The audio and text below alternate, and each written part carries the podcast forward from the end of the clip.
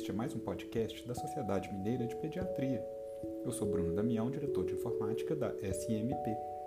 Escolhemos o tema da amamentação para iniciar uma nova fase da nossa produção de conteúdo com a participação efetiva das ligas acadêmicas de pediatria.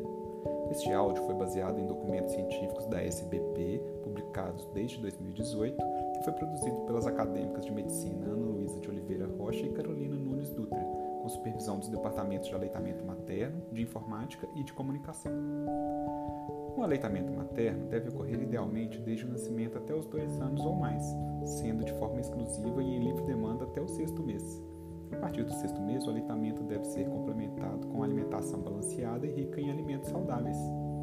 Dados recentes mostram que metade das crianças do mundo, incluindo o Brasil, não está em aleitamento materno exclusivo até o sexto mês. Diante disso, a OMS propõe ações que modifiquem essa estatística nos próximos anos, uma vez que o aleitamento materno proporciona uma dieta de importante valor nutritivo, reduz a morbidade e mortalidade infantil, garante um melhor desenvolvimento infantil e promove a saúde materna.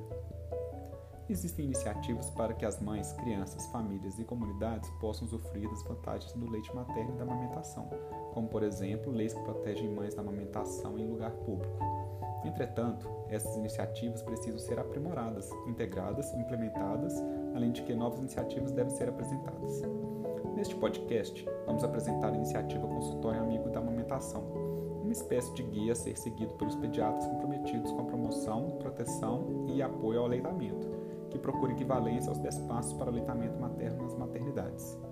É importante ressaltar que os princípios dessa iniciativa se aplicam também a outras especialidades e categorias que assistem as mães, lactantes e suas famílias, como o ginecologista, a odontopediatria, a fonoaudiologia e a nutrição.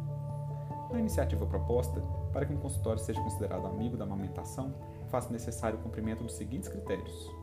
Número 1. Um, criar um documento descrevendo uma política de promoção, proteção e apoio ao aleitamento materno que seja do conhecimento de todos que trabalhem no consultório 2. Capacitar e atualizar os profissionais para a implementação da iniciativa e para o manejo clínico da amamentação, além das habilidades de aconselhamento.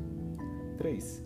Realizar ou incentivar consulta com o pediatra no início do último trimestre da gestação, acompanhada de familiares próximos, dando ênfase ao aleitamento materno, informando sobre os benefícios e as técnicas básicas. 4. Informar sobre a importância do parto normal, clampeamento tardio do cordão umbilical, contato pele a pele imediatamente após o parto, amamentação na sala de parto, amamentação em livre demanda e alojamento conjunto. 5.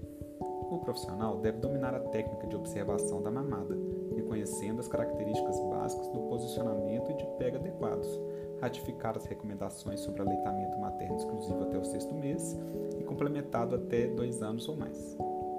Informar as mães e seus familiares próximos sobre a extração e doação de leite materno desde as primeiras consultas e como manter a amamentação após o retorno ao trabalho é o número 6. O número 7 é indicar, quando necessário, profissionais capacitados em aleitamento materno para apoiar a mulher e resolver intercorrências clínicas ou psicológicas específicas. 8.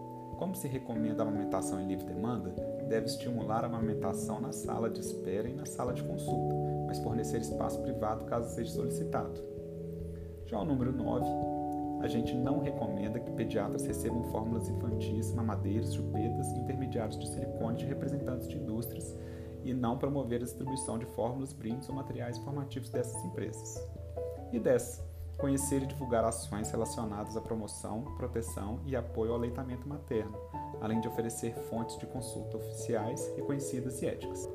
Em relação ao atual cenário da pandemia por Covid, as sociedades de pediatria orientam a vacinação contra a Covid-19 para as lactantes, independentemente da idade do seu filho, sem necessidade de interrupção ao aleitamento materno, ressaltando todos os benefícios tanto da imunização quanto da amamentação. Para essa e mais informações, acesse nosso site www.smp.org.br nossas redes sociais, participe dos momentos científicos e faça inscrição no segundo Congresso Mineiro Online de Pediatria. Até breve!